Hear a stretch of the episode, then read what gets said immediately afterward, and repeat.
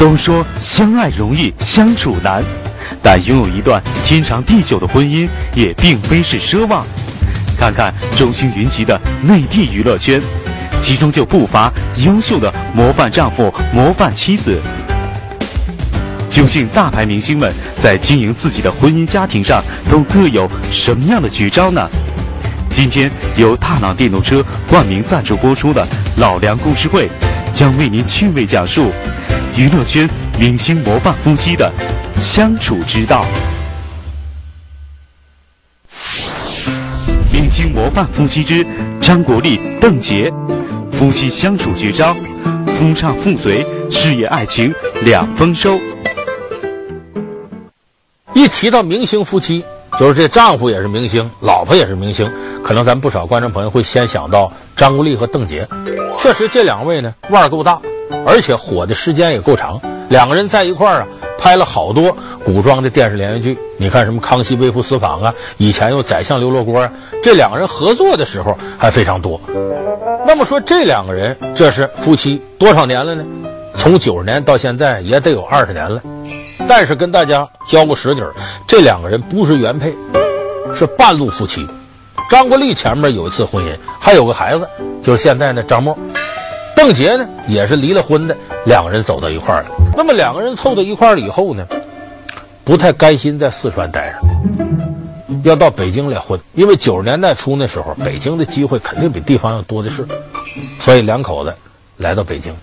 按着现在当时从名气上讲啊，邓婕比张国立大。那邓婕有《红楼梦》王熙凤那个角儿，就这么好多剧组呢找邓婕演戏，但是也当时演的这个主要角色少，还都小角色。等张国立呢就更没啥活了，所以张国立一天干嘛呢？这不邓婕拍戏去吗？在家里得洗衣服做饭呢，家务得有人干呢，家庭负担接回去炒菜做饭洗衣服，然后闲暇时间骑个车子。骑台破车子，北京各个剧组来回跑，啊，我我这也能干，我那也能干，反正不少剧组呢，要么当群众演员，要么去配音，要么客串点小角色，要不就是你像什么灯光啊、道具，反正都能干。兄弟，哎，你就成全了我吧，就让我扇你俩嘴巴吧，哎，就俩。哎，我说德哥，德哥，您。你说啥？您就扇我一个，也得把我扇到火葬场去，是不是？您也可怜可怜我。您看我这，啊，我这已经是伤痕累累了。啊，行了，你就让我干一件想干的事儿吧。不瞒您说，长这么大，我还没做过回主呢。我还，我我说这是人人民可一直在当家做主呢呀，这个。别的事儿啊，咱们都好说。这件事儿，这件事咱们要商量商量，行不行？商量。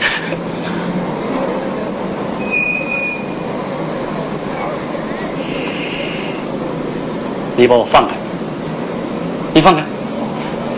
你今儿敢动我一下，我跟你玩命。都这么自私，只顾自个儿，不顾别人。什么替人解难？替人解闷儿，一杵到自个儿就都不干了。其实很多演员都有过这种不堪回首的龙套岁月，张国立也不例外。在漫长且毫无目的的北漂日子里，张国立和妻子邓婕穿梭于各个剧组之间，寻找着一个可以出人头地的机会。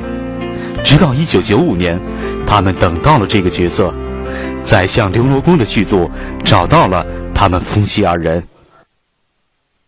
宰相刘罗锅这个本子传出的时候呢，先找到李保田儿演这个刘墉，接下来呢，乾隆啊，包括他家里这个这个这个这个他的爱人刘墉的爱人，这找谁演呢？有人就想到了张国立和邓婕。本来他俩两口子嘛，说你来这回不能演两口子了，一个演乾隆，一个演刘墉他老婆。结果这个机会摆在面前呢，张国立不接，说这么好的机会怎么还不接呢？张国立跟他老婆商量说接不了，说为啥？你刚戏说乾隆火了半边天，你这又拍乾隆的，人家能接受吗？再怎么着让我演乾隆，人家郑少秋乾隆什么样？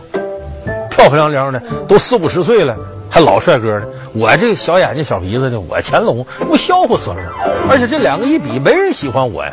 后来这个邓婕拿着本子劝张国立，这个剧跟你看《戏说乾隆》不一样，人家是着重展示君臣关系，展示中国的民间文化和宫廷斗争文化，不是说什么爱情的，跟爱情没关系。你接了吧。啊，张国立一看本子呢，嗯，还行，可以接，而且他觉得这个角色呢有更多的展示余地，所以当时张国立决定接这个。哎呀，夫人呐，你接吧。哎呀，你跟上你求求你了，夫人呐。怎么着？还文武场带打的呀？哎呦，陈留用叩见皇上。哎呦，夫人，别打，别打，别打。不打，这种不知廉耻、见异思迁的东西不打，还等什么？啊！夫人，说到我这不打开。你说你还 在朕的面前，也如此不成体统吗？皇上，我一个妇道人家，见识有限，你倒给我说说，什么是大清国的体统？啊，这难道以势压人？以强凌弱、奸人妻女也是体统。嗯，正是在妻子邓婕的劝说之下，张国立把握住了这次千载难逢的绝好机遇，从一个名不见经传的小演员跻身为国内一线红星。再后来，张国立决意转型做导演，为了帮助丈夫，邓婕又放弃自己的事业，从台前隐退幕后，给丈夫做起了贤内助。如今，他们夫妻二人联袂打造的《康熙微服私访记》《铁齿铜牙纪晓岚》深受广大观众喜爱。正所谓夫唱妇随，爱情事业两丰收。明星模范夫妻之孙海英、吕丽萍，夫妻相处绝招，志同道合，爱情路上手挽手。接下来给大家介绍的演艺圈里的明星夫妻档是孙海英和吕丽萍。那么，好多朋友啊，听到他俩名字，首先会想到在十年前电视剧行当里刮起一阵军旅题材旋风的那个激情燃烧的岁月。那么这两个人呢，和张国立、邓婕很相像，他们也是半路夫妻。那其实，在一起生活的时候，这个状态最重要的都有共同语言，因为这个半路夫妻凑在一块儿，有的时候挺难。为什么呢？他涉及一些具体利益，比方你有儿女，我也有儿女，那家里这钱怎么弄？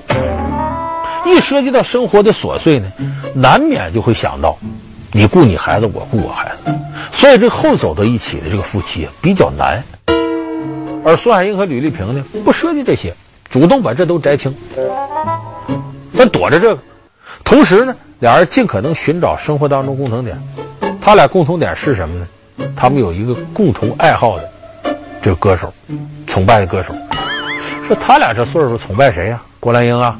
啊，这个李双江不是，我说出来你可能都想不到，他俩都崇拜迈克尔·杰克逊。我我是八十年代中期那个时候很苦恼，嗯，苦恼是因为生活上遇到了很多很多的坎坷，嗯，然后突然的人送我了一盘，就迈克尔·杰克逊，就是他做的那个演唱会的那个演唱会那个，那是八五年，八五年我就听了那本带，就是《We Are the World》那个，就是一个人的时候就会听这个歌。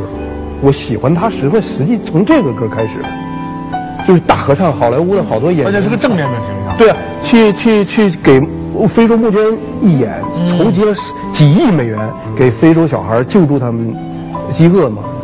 我听完了，就我每次听到那个的时候，我从第二天我就会很振奋。词是我后来才知道，We are the world, we are the children，就我们的孩子是吧？我们是孩子，我们是孩子，我们是世界，好像是这个意思。我说这个世界和孩子们是需要我们所有的人都要去关注的。嗯，因为我们就像孩子一样，成人也一样，也有也也有的时候会无助。嗯，所以这个唱到这个时候，发现自己无助的时候，就哎呀，很感动。我跟他孩子是一样的，但是有人在关注我们。嗯，用这样的音乐来启发我们，来激励我们。八零八十年代的时候，刚大学毕业嘛，完了那个小演员就在听啊听一个音乐，他说。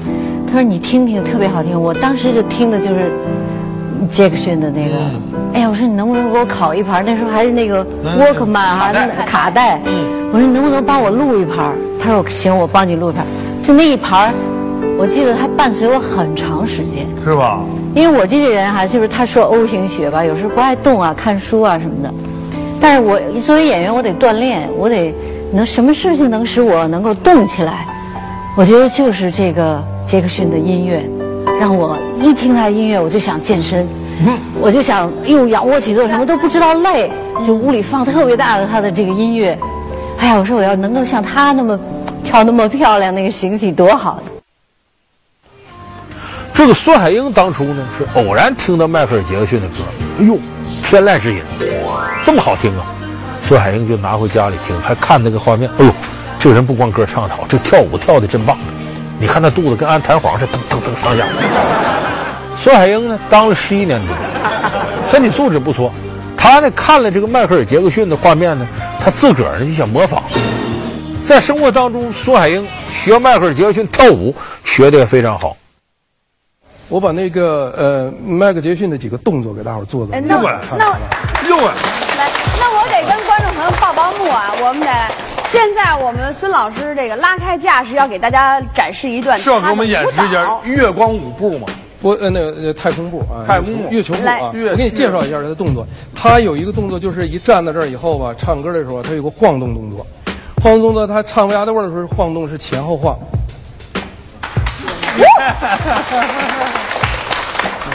手放这儿，嗯，然后一拉开，手是这个位置。哎，对对对对对。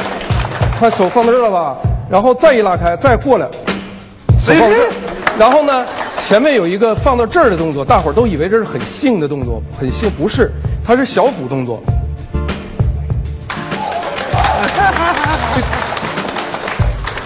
然后呢，它还有一个最简单的一个动作，就是这样的，连起来就是一个手。这个过去有太空的时候，有有有步的时候，还有一个就是《星球漫步》里边有一个动作，一个是这个。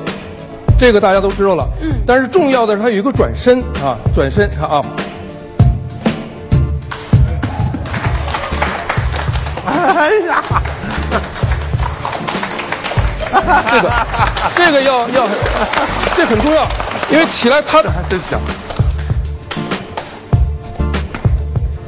完了走到这儿，这个是太空步的后。后侧步，这一刻迈克尔就是附体了。滑步是一个旋转。哦。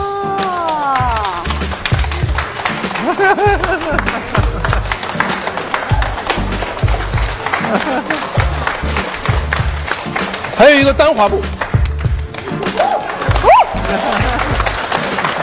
它是长要长距离不能够停，你知道吧？单滑步是长距离的，没有人能做出来，很少有人能做出来。就是单滑步，单腿的这样滑步就不停，然后呢起来，这样起来以后呢，这两边滑完了以后，单腿的再移动，你看它像漂移。想不到吧？年近半百的孙海英老师竟然能把迈克尔·杰克逊模仿得惟妙惟肖，简直太出乎我们的意料了。看来夫妻之间培养一门共同的兴趣爱好是多么有必要啊！明星模范夫妻之陈建斌、蒋勤勤，夫妻相处绝招，冤家也甜蜜，不打不成交。接下来我要给大家说这明星夫妻档啊，两个大腕儿，一个陈建斌，一个蒋勤勤。经常看电视剧的朋友对这两人是绝不会陌生的。这两个人呢，我们一说起他俩，好多朋友先想起跟咱们山西有关的一部电视连续剧，叫《乔家大院》。《乔家大院》里边呢，陈建斌演这里头的男一号乔致庸，就老乔家掌柜的；蒋勤勤呢，演他的老婆陆玉涵，就是那个玉儿，演两口子。这两个人在《乔家大院》里边呢，这个演戏啊，发挥都很好。我们看演技展示的很充分。那么这个戏播出之后呢，他们获得了这个。电视界有一个奖项叫金鹰奖，这个金鹰奖的最佳男主角、最佳女主角。那么当两个人在金鹰奖上领奖的时候，对外公布我们结婚了，我们两口子。当时听的台下很多人晕头转向，那观众他是不以为意，这俩人演两口子日久生情很正常。越是熟悉他俩人越吃惊，怎么回事？他俩结婚了？这不开玩笑呢，逗咱玩呢吗？一问是真事儿。为什么行内的人熟悉他俩人这么吃惊呢？这咱得说，《乔家大院》从一开拍开始，两个人就开始吵。因为蒋勤勤刚一进剧组就听说，说这个陈建斌呢是个戏霸，他演戏连导演都不听，随便给往里改词儿啊加戏，跟他配戏的演员遭老子罪了，不按本子演。说有人因为这个跟陈建斌合作，我不演了，罢演。所以蒋勤勤一开始啊就对陈建斌没有太好的印象。结果俩人一接触，一开始演戏，才发现真是名不虚传，他确实是这样。当时俩人现场掐得厉害，那什么说来着？争论喝。哎，别提了，烦死我了！这拍这个戏，那个跟我跟男友打起来了。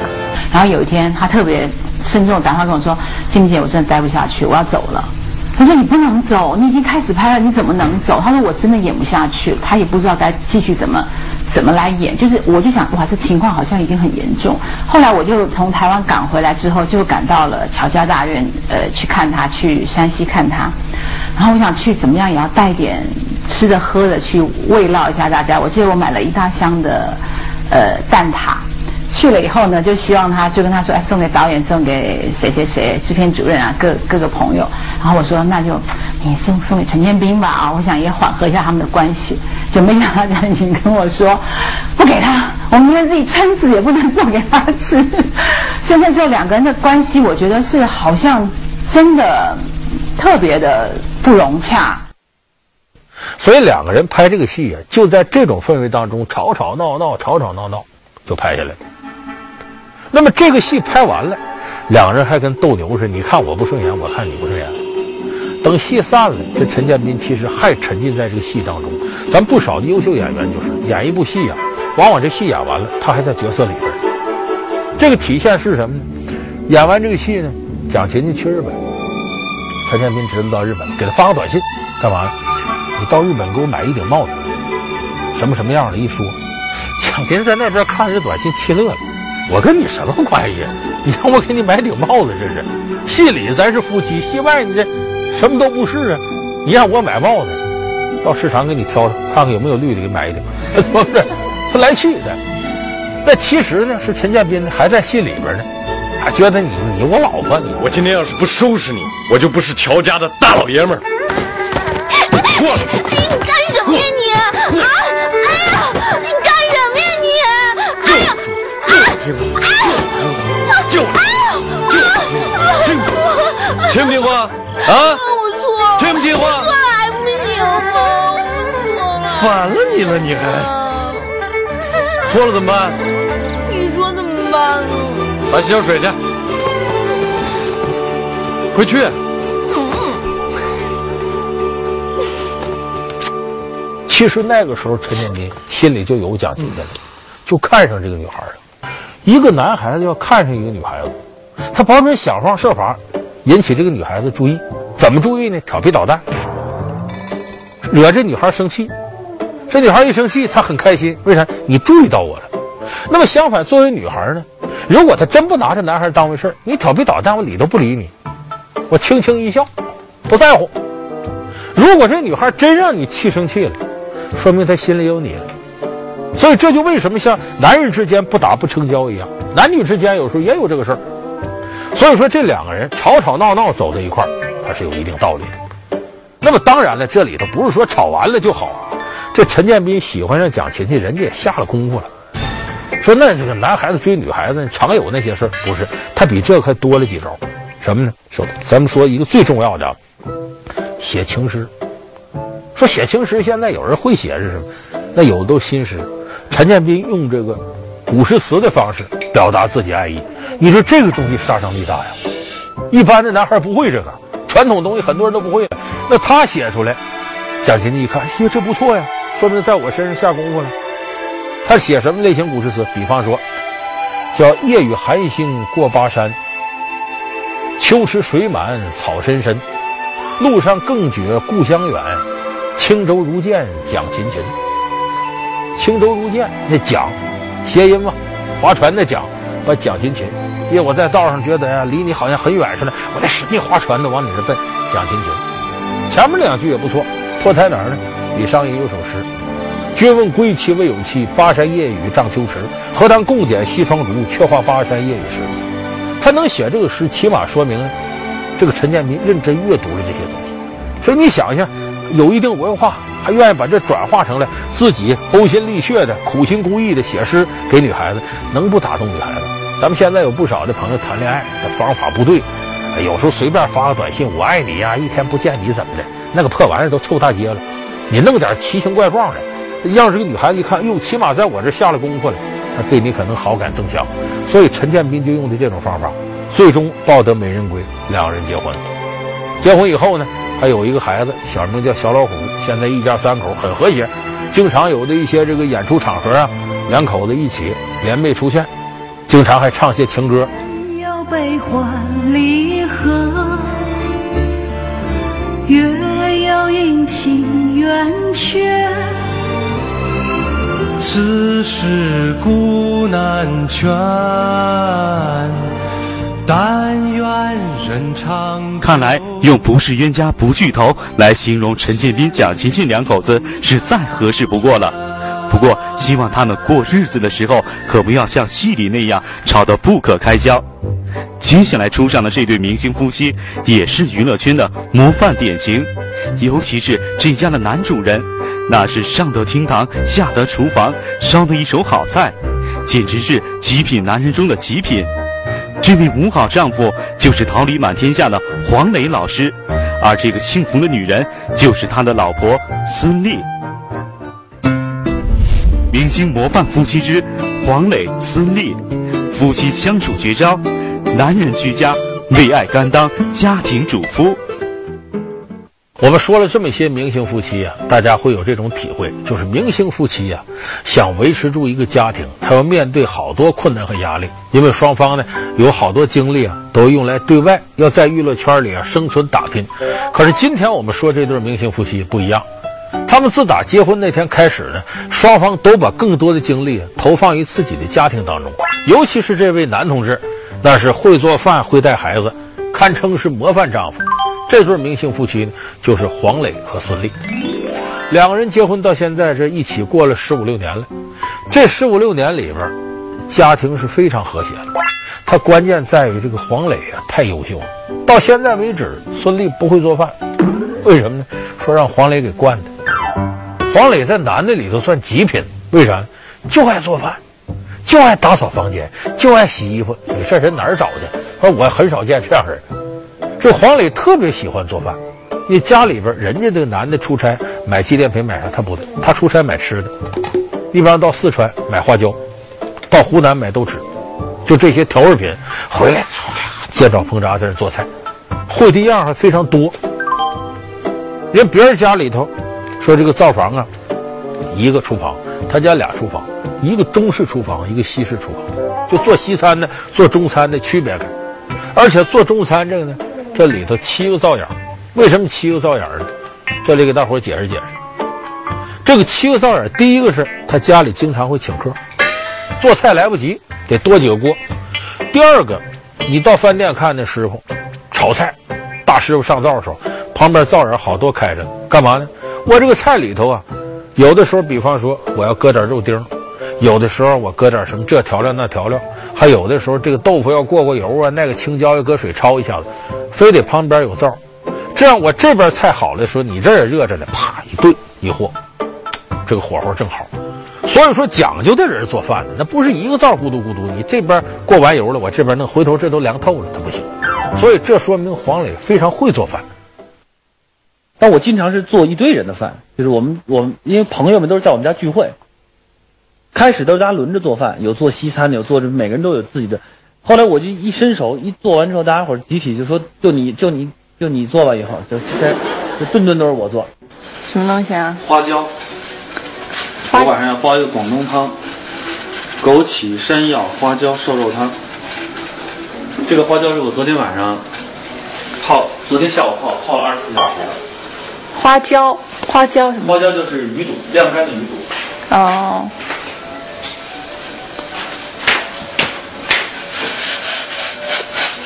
就是用酒和姜还有葱的水煮的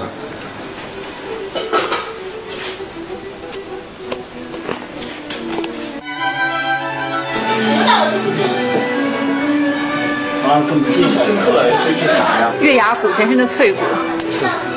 哇你土豆咖喱土豆。多辣椒、雷辣椒，能加它萝卜蛋。这炒扁豆，剁椒炒扁豆，还有我学的一个广东。好了，今天我们盘点了眼圈里众多大牌明星的幸福婚姻，希望他们的夫妻相处之道能给大家带来一点启示，也希望他们今后的生活更加幸福美满。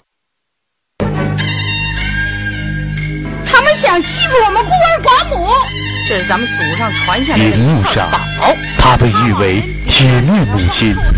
哎呀，我让你胡闹，我让你没出息，我让你没出息，哎，你胡闹，哎呀！生活中，她也有温柔小女人的情怀。你穿的是什么？我没穿呀，有吧？历经三次婚姻坎坷，斯琴高娃如何处理与儿女关系？明天老梁故事会将为你讲述铁面母亲斯琴高娃的儿女情长。好，感谢您收看这期老梁故事会。老梁故事会是由汤臣电动车冠名赞助播出的。你有什么问题呢？可以登录新浪微博和我们联系。我们下期节目再见。